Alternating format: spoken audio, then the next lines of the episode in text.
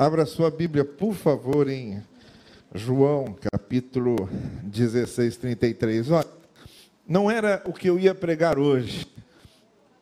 Eu tinha imaginado uma outra coisa. Nós estamos, como eu disse a vocês, nós estamos querendo que nossos cultos à noite tenham essencialmente ênfase evangelística.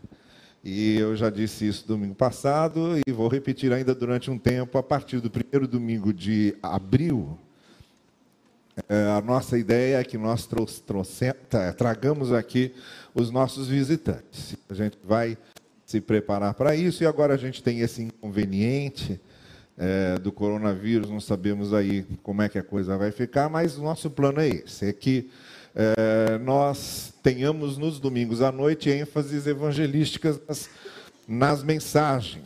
É, que cada domingo à noite seja uma noite de evangelização, para termos os nossos aqui ouvindo o Evangelho. Então, enquanto a gente aguarda é, começarmos de forma bem contundente, bem, bem é, eloquente essa, essa série de noites evangelísticas, eu ainda ia fazer algumas mensagens, e como eu estava dizendo, a mensagem de hoje não ia ser sobre isso, não era o que eu estava planejando inicialmente, mas os acontecimentos aí dos últimos dias, e as mensagens que eu tenho recebido, e os comentários que eu tenho ouvido, e as coisas que eu tenho lido, é, acabaram me despertando para aproveitar hoje à noite e fazer algumas considerações com vocês sobre é, dúvidas que às vezes atormentam nossos corações e voltar a algumas coisas muito práticas, muito básicas, muito fundamentais,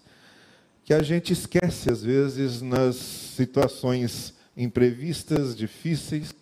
Às vezes o que é mais óbvio, mais fundamental, mais básico, a gente acaba esquecendo quando se instala em nós um, um grande temor, um, um medo desmedido, uma insegurança é, incontrolável, a gente esquece de coisas muito, muito básicas, muito fundamentais e muito simples. As coisas mais óbvias, mais simples e mais fundamentais são esquecidas com mais facilidade. A gente logo esquece delas. E é para lembrar dessas coisas mais óbvias, fundamentais e simples que eu gostaria de voltar a esse texto, que é um texto que eu sei que grande parte de vocês já conhece, já leu, talvez até alguns saibam de cor. Que é o capítulo 16, verso 33.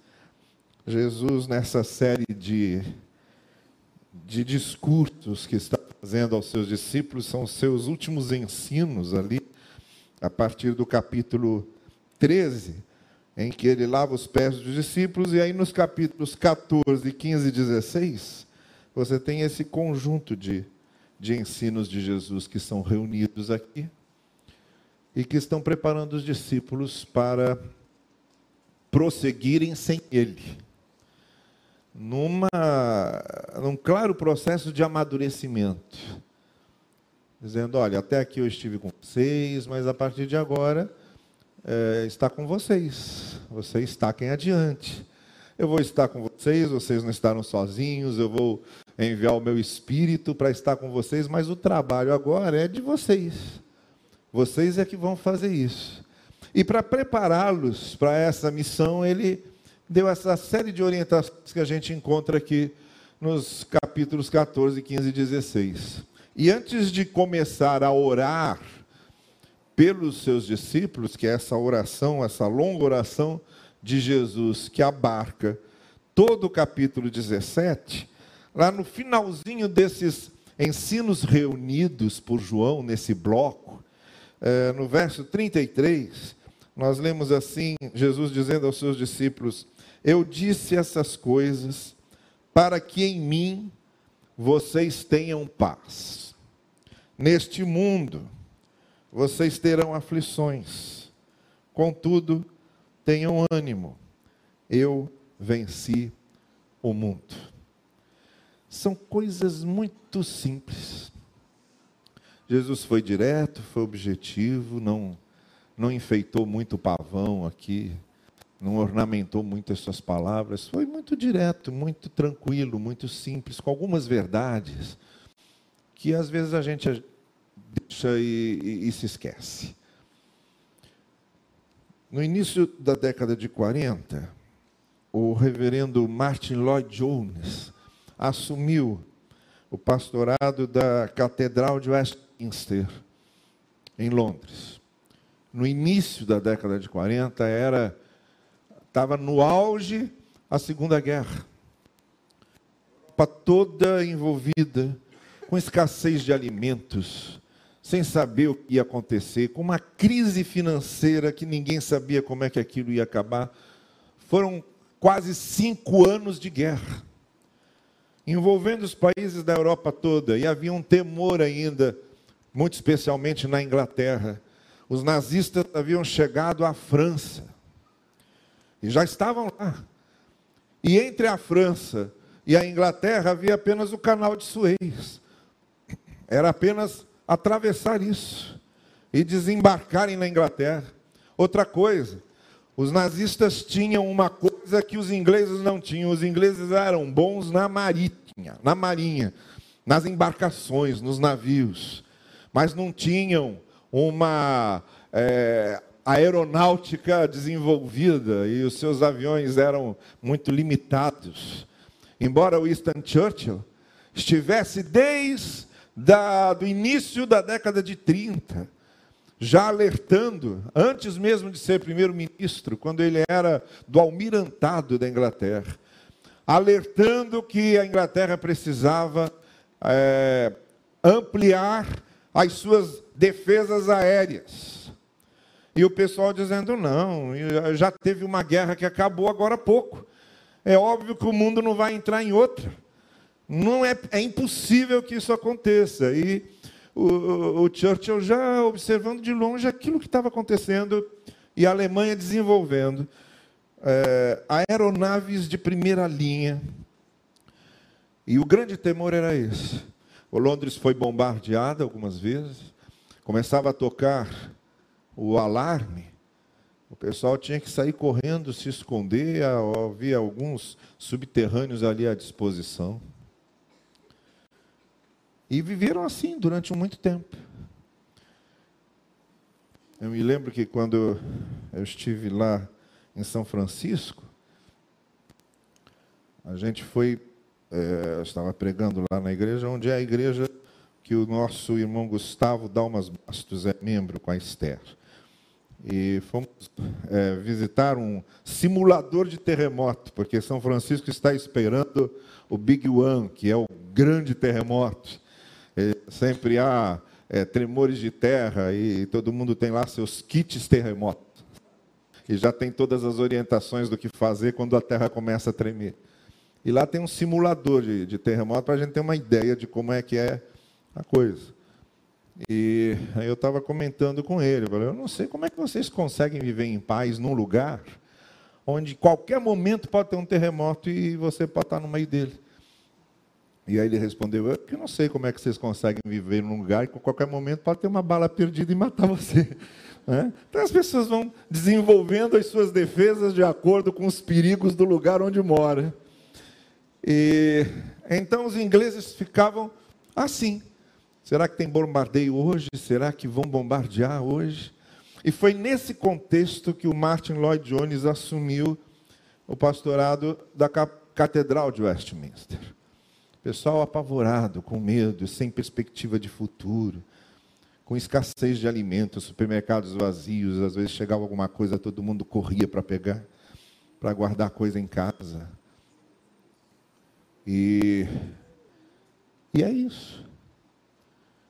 É isso, as pessoas iam à igreja para pedir a Deus que ajudasse, as ajudasse naquele momento.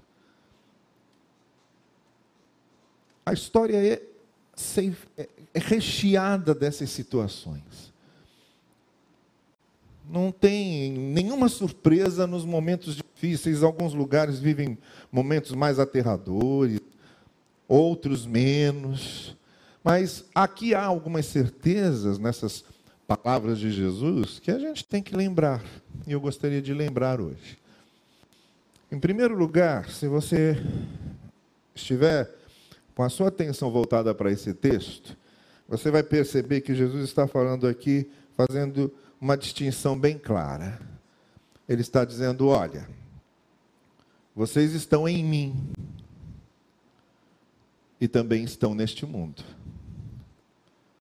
São duas coisas que acontecem juntas. Ele diz: para que em mim, em mim, vocês tenham paz. Então vocês estão em mim. Só que além de vocês estarem em mim, para desfrutar dessa paz, vocês estão no mundo.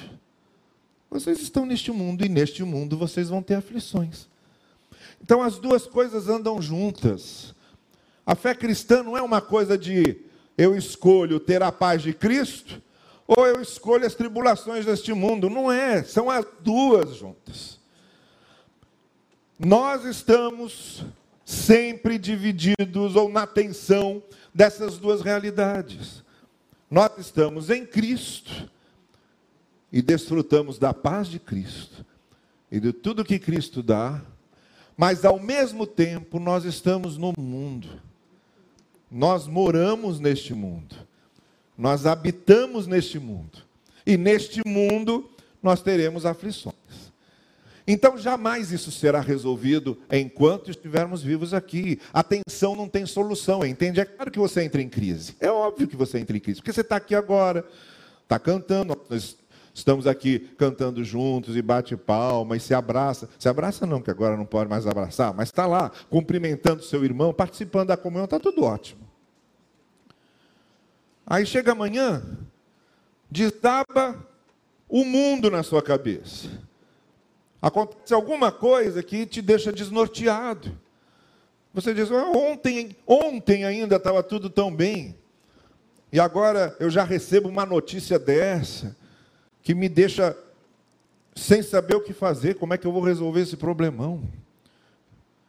E aí a gente entra, às vezes, em crise e, e quer, e quer, gostaríamos até, de que o fato de estarmos em Cristo nos impedisse de estar no mundo de aflições, mas não impede. De que o fato de estarmos em Cristo nos blindasse, nos protegesse das aflições do mundo, mas não blinda. E nem nos coloca numa redoma em que não somos atingidos. Nós somos atingidos, porque estamos neste mundo. Enquanto nós estivermos vivendo aqui, nós estaremos experimentando permanentemente essa tensão de estar em Cristo e estar neste mundo, de vivermos as alegrias da nossa comunhão com Deus, de ter certos dias em que a gente se sente no céu, de ter determinados períodos da nossa vida em que as portas estão todas abertas, e de não, de termos um período na nossa vida em que as portas estão todas fechadas, de termos um período na nossa vida em que a gente tem que lidar com uma situação aflitiva muito grande, muito abrangente, muito profunda. Então, Jesus não fez é, segredo dessa realidade. Ele, ele não tentou enganar seus discípulos, ele disse: Olha, vocês estão em mim e vocês estão neste mundo. Estão em mim e vocês terão paz. Estão no mundo e vocês vão ter aflições. A coisa vai andar junto. Não tem jeito de evitar. Nem tem jeito de evitar que tenhamos aflições, porque estamos num mundo de aflições. Nem temos como evitar também de desfrutar da paz de Cristo, porque nós estamos em Cristo. São duas tensões, são duas coisas que vão caminhar sempre juntas. Por isso que às vezes a gente fica assim desnorteado. Por que, que aconteceu isso? Isso aconteceu porque neste mundo temos aflições. Por que, que eu consegui superar? Consegui superar porque em Cristo eu tenho paz. Por que, que eu fiquei doente? Fiquei doente porque neste mundo a gente tem aflições.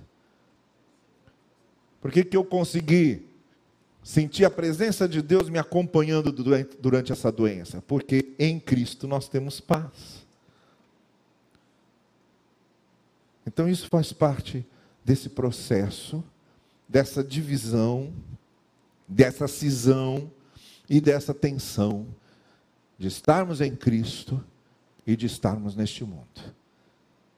Jamais, enquanto vivermos aqui, nos livraremos dessa bipolaridade em que andamos aqui.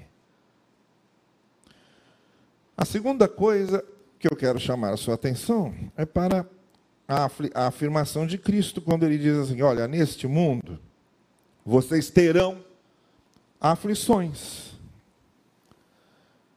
Ele não escondeu isso, e é sobre essas aflições que eu gostaria de falar agora, sobre elas que eu queria dar aqui alguma atenção.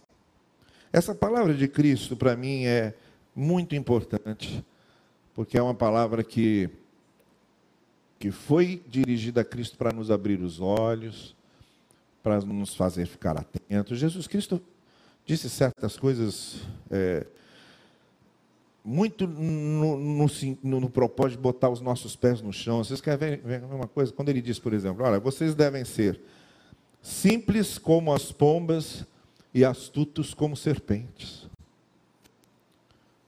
Isso é uma palavra importantíssima de Jesus. Está dizendo, olha, o fato de vocês serem pessoas simples, boas, sinceras, é bem diferente de vocês serem pessoas em que todo mundo engana. Todo mundo passa a perna, todo mundo ilude. O fato de vocês serem sinceros, bons, terem compaixão, terem misericórdia, não significa que vocês devem ser tolos. Não significa que vocês devem ser enganados sempre. Não significa que vocês devem ser passados para trás. Sejam sim simples como as pombas, mas sejam astutos como serpentes. As duas coisas têm que andar juntas. Quer ver outra coisa? Da parábola do mordomo infiel, em Lucas 16, Jesus termina essa palavra dizendo: Olha, às vezes os filhos das trevas são mais sagazes do que os filhos da luz. Às vezes os filhos das trevas conseguem ver mais. Às vezes os filhos das trevas conseguem se preparar mais. Às vezes os filhos das trevas conseguem planejar mais. E às vezes os filhos da luz, que também deviam, justamente por serem filhos da luz, ver mais, preparar-se mais, planejar-se mais, terem estratégias.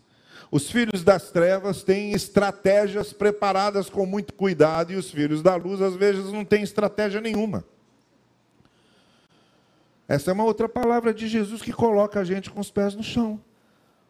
Ele diz: olha, a fé, a fé é uma luz que deve iluminar em tudo. Inclusive para vocês serem mais preparados, mais espertos, mais sagazes, e enxergando mais longe do que os filhos das trevas. infelizmente não é isso que acontece. Então, essas palavras de Jesus sempre foram palavras muito realistas para colocar os nossos pés no chão. E quando ele diz, vocês terão aflições, aqui, no meu entender, ele está alertando para pelo menos três coisas. Primeiro, Jesus está dizendo: olha, nada de ingenuidades. Se você vem para a fé, se você quer ser discípulo de Jesus, se você quer segui-lo, nada de ingenuidades. Isso aqui não é um cais seguro. Isso aqui não é uma bolha. Vocês terão aflições. Então não sejam ingênuos, porque não é isso que vai acontecer. Quando alguém chegou a Jesus e disse que queria segui-lo, Jesus logo respondeu: Olha, o filho do homem não tem um travesseiro para repousar a cabeça, até as raposas têm suas tocas e eu não tenho. Então, se você quiser me seguir, esteja preparado talvez para passar momentos difíceis comigo. Então, ele sempre foi muito realista nesse sentido e nunca, nunca permitiu que os seus discípulos chegassem com ingenuidades. Pedro, quando Jesus perguntou aos discípulos o que diziam a respeito dele, os discípulos começaram a dizer: olha, alguns aí estão achando que você é Jeremias que voltou, é Elias que está aí de volta. E aí ele pergunta: e vocês acham o quê? E aí todo mundo ficou ali se entreolhando, sem saber exatamente o que dizer, e como Pedro era mais ousado, mais destemido, e talvez, em vez disso tudo, mais precipitado, ele logo respondeu a Jesus Cristo: Olha, tu és o Cristo, filho de Deus. E aí Jesus diz para ele: Muito bem, é isso mesmo, parabéns. Você confessou o que o Pai colocou no seu coração. Tá certo. Aí Pedro já saiu de lá achando que ia ser assim sempre. Mas não passou talvez meia hora em que depois começaram a conversar de novo e Jesus Cristo começou a dizer para eles o que ia acontecer. Olha, eu vou chegar em Jerusalém e ser entregue e ser morto e vou ressuscitar o terceiro dia. Aí Pedro já gritou: Não, Senhor, não permitas que aconteça isso contigo. E aí Jesus diz para ele assim: Para trás de mim, Satanás. Então vejam, num certo momento, Pedro é instrumento para que Deus Deus mostre quem é Jesus. E logo depois ela é instrumento de Satanás para tentar impedir o plano de salvação de Jesus. Então isso acontece. Nós somos isso aí. Nós somos isso aí. Há momentos em que somos usados por Deus, somos instrumentos de Deus para abençoar as pessoas. Há momentos em que a gente estraga tudo. Há momentos em que falam mais alto nossos sentimentos ruins. Há momentos em que nós damos mais ouvidos à tentação do que à voz de Deus. Então vivemos aqui. Somos iguais a Pedro. Então nada de ingenuidades. O fato de você vir à fé não significa que agora você só vai andar sobre as águas. Não, não, não. Nada de ingenuidades. No mundo vocês vão ter aflições. Segunda coisa, não só nada de ingenuidades, como também nada de espiritualizações baratas. Jesus foi categórico e disse: vocês terão aflições e ponto. Faz parte da vida. Não precisa ficar espiritualizando tudo. Isso aqui vem de Deus ou vem do diabo? Não, isso vem da vida. Porque no mundo temos aflições o sofrimento, a doença, os problemas financeiros, as tragédias muitas vezes acontecem porque acontecem. Porque o mundo é isso. Então, nada de ficar espiritualizando excessivamente, dando discurso espiritualizado para tudo porque faz parte desse mecanismo da vida o ter de enfrentar privações, provações, tribulações. No mundo vocês vão ter aflições. Então, nada de ingenuidades, nada de espiritualizações vazias, e nada de fatalismos também. Nada de dizer, ah, eu nasci para sofrer. Eu sou um sofredor nato. Isso aqui é uma conjugação dos astros e eu não adianta. Nada, nada de fatalismos. Nada de fatalismos. A nossa vida não é um jogo de xadrez em que as peças estão sendo movidas pelo jogador, sem que tenhamos a opção de nossas escolhas pessoais.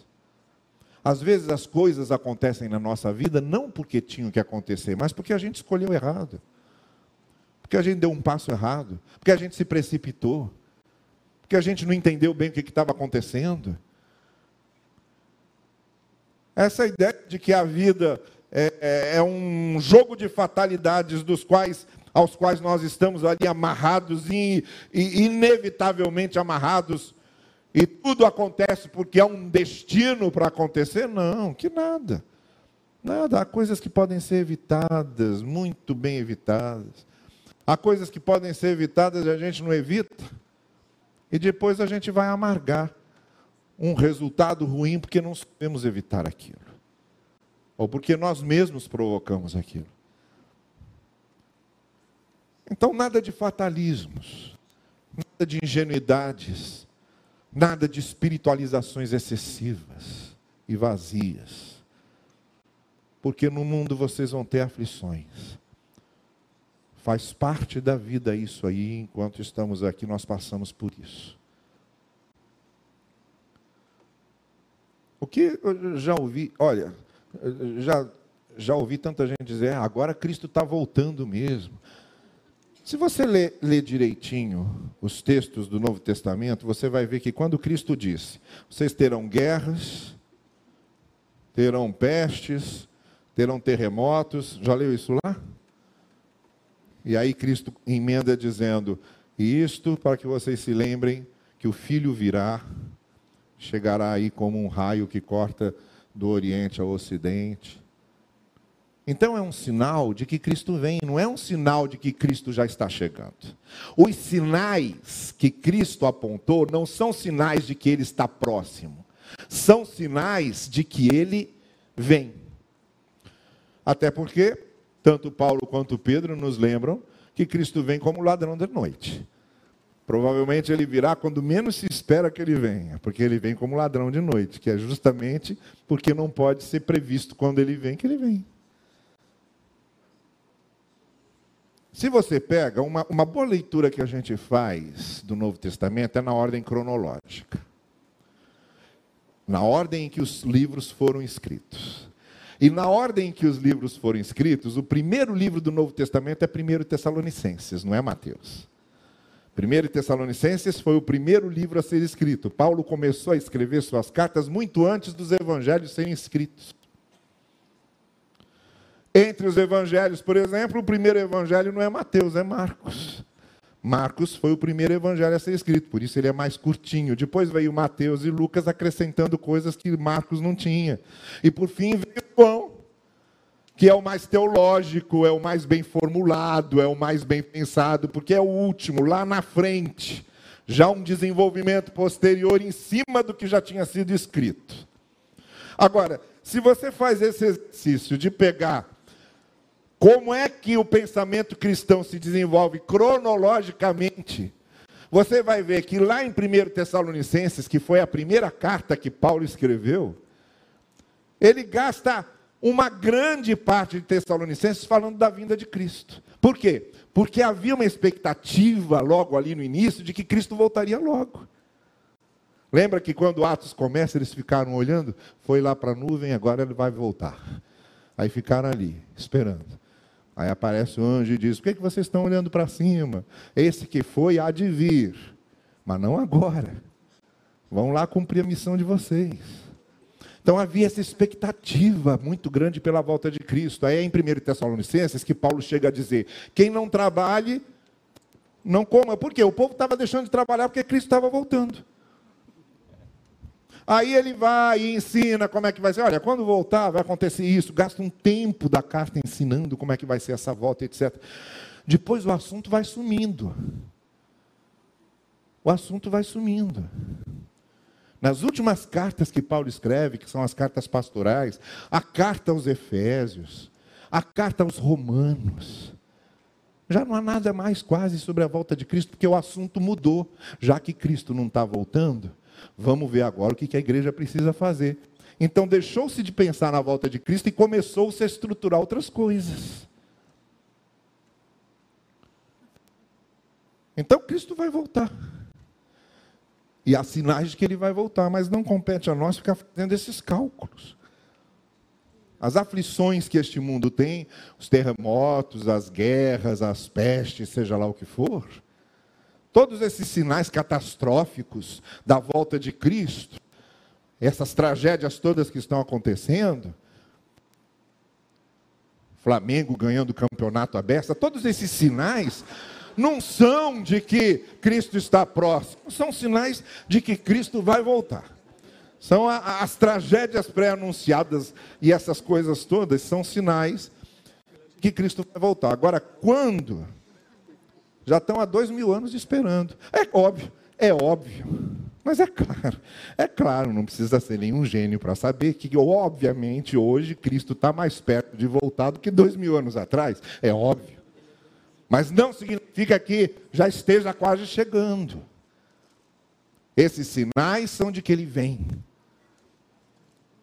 Então, nada de fatalismos, nada de ingenuidades, nada de espiritualizações excessivas. Nós temos aflições no mundo porque nós temos aflições no mundo. Simples assim.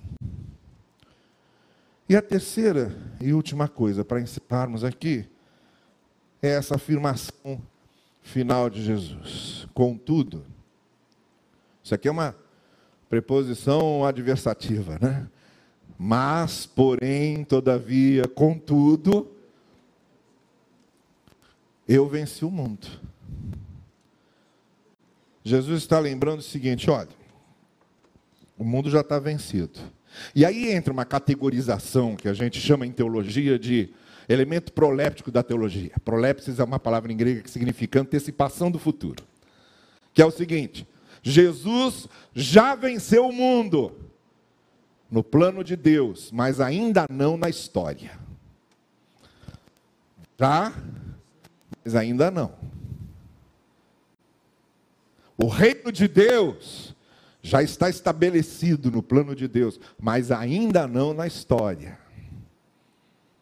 Jesus já venceu o mundo, mas isso ainda não aconteceu de, de, modo pleno na história. Ainda está acontecendo. É isso que Jesus está dizendo aqui. Ele já venceu essas aflições todas na cruz do Calvário, ele é o grande vencedor. Só que ainda essa vitória final, plena, definitiva, não aconteceu na história. Na história, nós ainda estamos vivendo essas aflições, estamos enfrentando essas lutas, estamos convivendo com isso. Só que aqui na história, o olhar de quem já pertence a Cristo e conhece a palavra está nas mãos do Senhor, o seu olhar é de quem já venceu. Porque Jesus, no plano de Deus e naquilo que ele teve que fazer, ele já venceu. E essa vitória vai se estabelecer de forma plena, definitiva, total, completa, eterna. Mas ainda não aconteceu. Então Jesus está dizendo: olha, vocês vão ter aflições nesse mundo, porque vocês estão na história, vocês estão no mundo, vocês estão na contagem do tempo. Mas lembrem-se que eu já venci. Já está tudo garantido. A vitória final será de vocês. E é isso, é isso que nos leva a enfrentar as tribulações, os sofrimentos e as angústias da vida com confiança, sabendo que as aflições são transitórias. Elas duram um tempo. E vão durar um tempo. A aflição não vai durar para sempre. Ela não dura para sempre na nossa experiência, a gente sabe disso.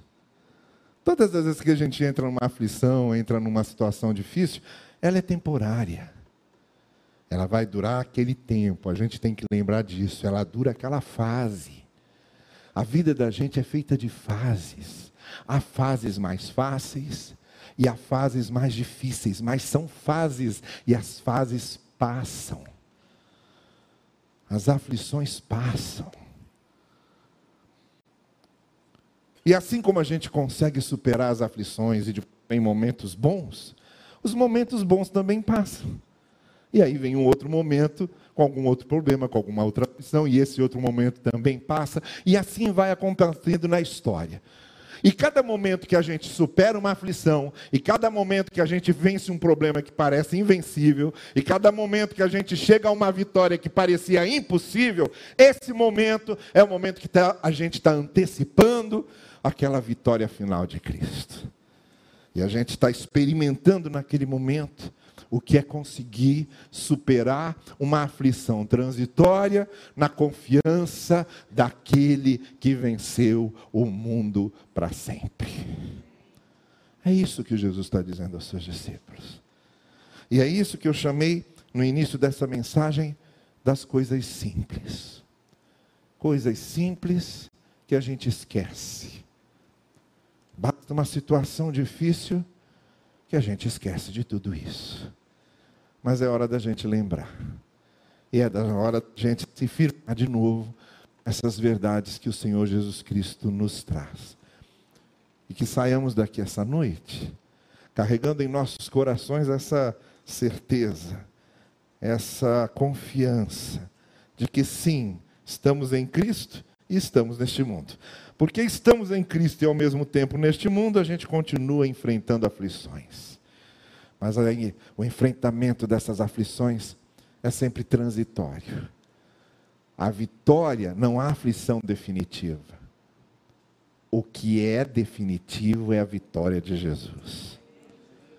Não há mal definitivo. Só há mal passageiro. O que é definitivo é a vitória de Jesus. E a rigor, não há nem morte definitiva. A morte também é passageira. O que é definitivo é a vida eterna que teremos no Senhor. É isso que faz com que nós nos levantemos de cada queda, firmemos os nossos calcanhares no chão e continuemos caminhando na certeza de que o Senhor venceu o mundo. Que Ele assim nos abençoe. Amém. Vamos ficar em pé e vamos cantar. E vamos usar este cântico como um momento para nós reafirmarmos diante do Senhor a nossa confiança, a nossa certeza de que Ele conduz as nossas mãos, a nossa certeza de que no meio das aflições nós temos a Sua consolação, o seu ânimo, o seu conforto, a nossa certeza de que Ele vai firmando os nossos passos, a nossa certeza de que as aflições são passageiras, mas o amor do Senhor é permanente e principalmente a nossa certeza de que, embora nós estejamos enfrentando aflições neste mundo, a vitória completa está garantida por aquele que morreu e ressuscitou dos mortos. Que nós nos mantenhamos confiantes nessa certeza.